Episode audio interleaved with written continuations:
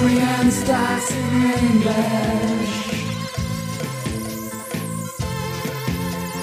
Austrian starts in English. Listen, this whole thing on. Yeah, welcome to Austrian Stocks in English, presented by Palfinger, the English spoken weekly summary for the Austrian stock market.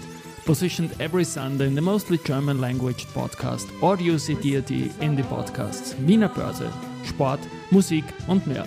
My name is Christian, I'm the host of this podcast, and I will be later on joined by the absolutely smart Alison. The following script is based on our 21st Austria Weekly, and week 37 was a good week for ATX TR, which climbed 1.24%.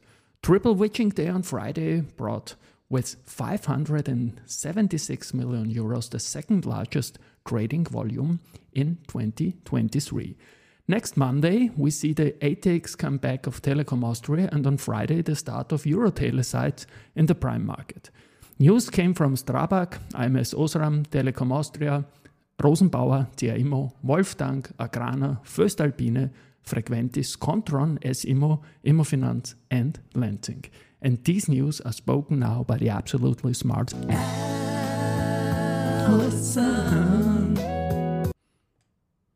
Thank you, Christian, for calling me absolutely smart. And these were the news of week 37. Monday Strabag, Strabag SE, the listed European technology group for construction services, announced details concerning the implementation of capital measures unanimously adopted at the 19th annual general meeting held on June 16, 2023. Essentially, a conditional distribution will be made from the reserves of Strabag SE, with each shareholder being entitled to receive the distribution in the form of new shares or cash. The objective of the measures is to reduce the stake held by MKAO Rasperia Trading Limited, a company controlled by sanctioned Russian citizen Oleg Deripaska, in Strabag SE from 27.8% to below 25%. This should reduce relevant disadvantages and risks for Strabag SE in order to achieve this goal. The core shareholders, the Haselsteiner family, UNIQA and Raiffeisen, have contractually agreed to choose the share-based option. As the Strabag SE Management Board, we would be pleased if our shareholders supported these planned measures and opted in favor of the share-based option. In any event, these measures are not intended to reduce the free float, says CEO Clemens Haselsteiner. Strabag, weekly performance, 0.00%. ams Osram, Amzosram, a global leader in intelligent sensing and emitting, and the Malaysian Investment Development Authority, MIDA announced mutual support for the continued investment and expansion in Malaysia. Through a collaborative agreement, MIDA demonstrates significant support for ams Osram's initiatives in Malaysia. In 2022 ams Osram announced an approximately 1 euro BN global investment in manufacturing and R&D facilities and activities for state-of-the-art emitting technology for LED and micro-LED. As a testament to their commitment to Malaysia, ams Osram embarked on the construction of its first state-of-the-art and fully automated 8-inch micro-LED manufacturing facility in Kulim, Malaysia, making the company the world's pioneer in this arena. This facility broke ground in 2022 and the build-out and installation is progressing as planned. The cooperation between MIDA and ams Osram solidifies additional employment opportunities for Malaysians in the science and technical field for the region ams Osram. Weekly performance, minus 7.36%. Tuesday Telekom Austria, the listing and commencement of trading of the shares of Eurotelesites AG on the official market of the Vienna Stock Exchange is expected to take place on or about September 22, 2023. As already announced, the Eurotelesites shares will be allocated on the basis of the respective deposit balances in Telekom Austria shares at the end of the last trading day before the allocation date, which is expected to be September 21, 2023. Shareholders of Telekom Austria AG will receive one additional Eurotelesites share for every four Telekom Austria shares held. The number of Telekom Austria shares held by each shareholder will remain unchanged by the spin-off. Telekom Austria, weekly performance, 8.33%. Rosenbauer, Rosenbauer International AG, leading manufacturer of systems for firefighting and disaster protection, is currently examining the issuance of a hybrid bond and has mandated Raiffeisen International Bank AG and MM Warburg & Co Bank AG for this purpose. A possible issue is intended to strengthen the equity base in the short term and finance further growth in the U.S. Rosenbauer, weekly performance, minus 0.64%. CA Immo, together with the governing mayor of Berlin, Kai Wegner, members of the Bundestag and the Berlin House of Representatives as well as representatives of the investor and project developer CA Immo and the future exclusive tenant Deutsche Kreditbank AG, DKB. The ceremonial laying of the foundation stone for the upbeat high-rise complex in Berlin's Europacity took place. The building complex will have around 35,000 meters to the power of two of rental space. CA Immo is developing the high-quality office tower in close cooperation with DKB as a consistently sustainable and fully digitalized property.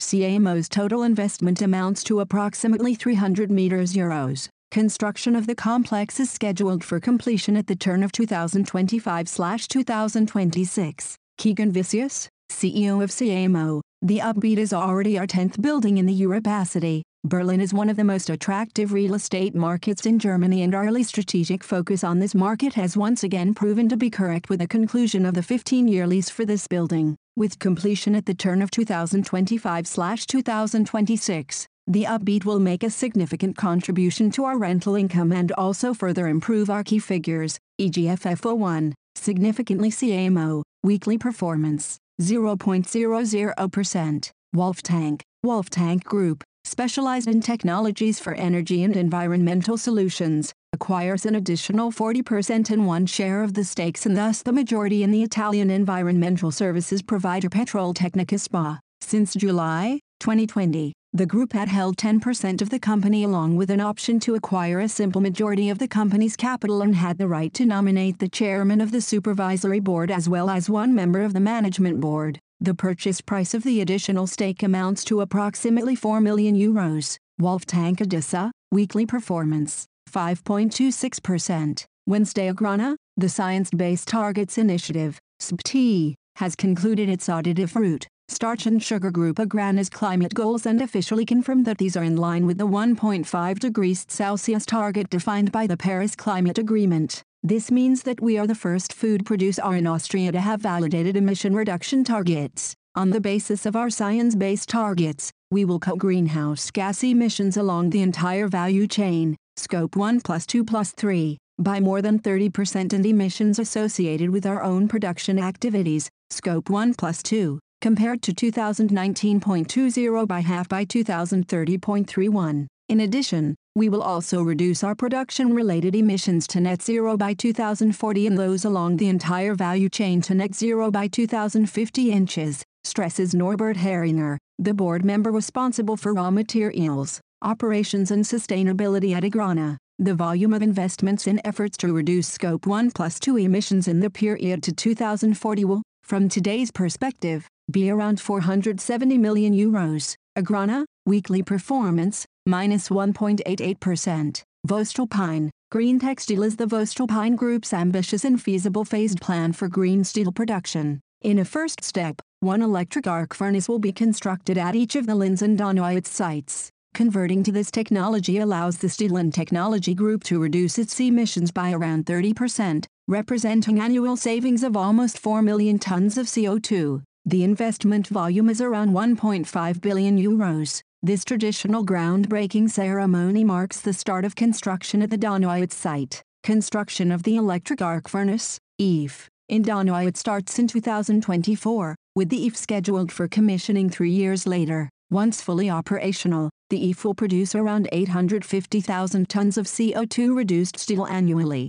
in contrast to the former LD, Linz Donawitz, process, which uses coal and coke as a reducing agent. The EAF can be operated without the use of fossil fuels. The EAF uses scrap, liquid pig iron, and HBI, hot briquetted iron, with the mix adjusted according to the specific quality requirements voestalpine, weekly performance, 0.37%. Frequentis, Frequentis, a global supplier of communication and information systems for control centers with safety critical tasks, provided Avinor, the Norwegian Air Navigation Service Provider, ANSP, with network solution for efficient airspace management. The Frequentis Advanced NMS solution will enable Avinor to monitor their growing and complex countrywide infrastructure from one centralized tool, as well as enable fast, proactive, and effective responses to unplanned outages and emergency situations. It will also provide real-time performance monitoring of the quality of each system and will strengthen the overall security of Avinor's operations.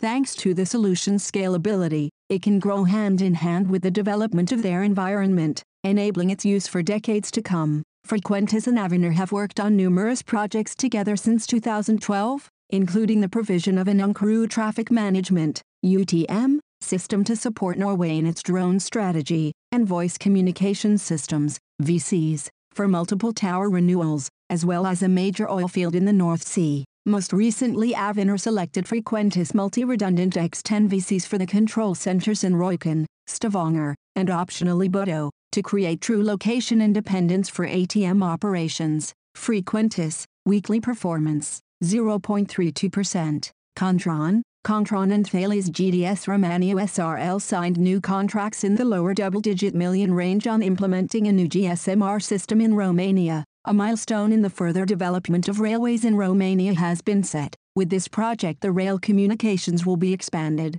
the safety of the commercial traffic will increase on the rail lines Lugoj, Timisoara East and Cluj-Napoca Oradea Episcopia Bihar. The implementation work has already started, and the planned duration is three years. Kontron provides its long-term GSMR experience and reliability, enriched by more than 15 years of life cycle management and supply and maintenance. Kontron, weekly performance, minus 3.84%. Thursday S Immo, the Management Board and Supervisory Board of S Immo AG have adjusted the portfolio strategy. The Czech Republic will be established as an additional car market with a corresponding investment focus. Against the background of the recent increase in the share of office properties in the overall portfolio, investments in the retail segment in stable markets and established locations are hereafter also to be evaluated more closely in order to maintain a diversified portfolio. In this context, the Management Board of S Immo AG will also examine the purchase of office and retail properties, portfolios, from CPI Property Group in the Czech Republic, S Immo, weekly performance, minus 6.01%. Immofinanz, with the completion of myhive Urban Garden on the Wienerberg, Immofinanz is setting the highest sustainability standards in Vienna and aiming for BREEAM Outstanding certification. At the office landmark, tenants will benefit from a perfect balance between work, life and sustainability on approximately 17,600 SQM. More than 11,000 tons of CO2 have already been saved by refurbishing an existing property in a resource-conserving way rather than constructing a new building. We integrated the natural stone surfaces into the new architectural concepts and were able to reuse or recycle a significant part of the concrete and steel. Thanks to this sustainable approach, we already saved valuable resources during the construction phase and consequently more than 11,000 tons of CO2. And that is only the beginning. Katrin Immofinanz Country Manager Austria and Adriatic, explains the focus on sustainability. Immofinanz, weekly performance, 2.13%. Friday Lenzing, the continued weak development of the markets relevant to fibers company Lenzing, coupled with very cautious market expectations in 2023, requires a reassessment of Lenzing AG's macroeconomic environment, taking into account the current lack of market recovery, the previous earnings forecast is not expected to be achieved. The Lenzing Group is therefore adjusting its forecast for earnings development and is assuming EBITDA in a range of 270 million euros to 330 million euros for the 2023 financial year, before 320 MN to 420 MN. Lenzing, weekly performance, minus 4.55%. And now bye bye from Allison. And Christian, we wish you a great week. Hear you next Sunday.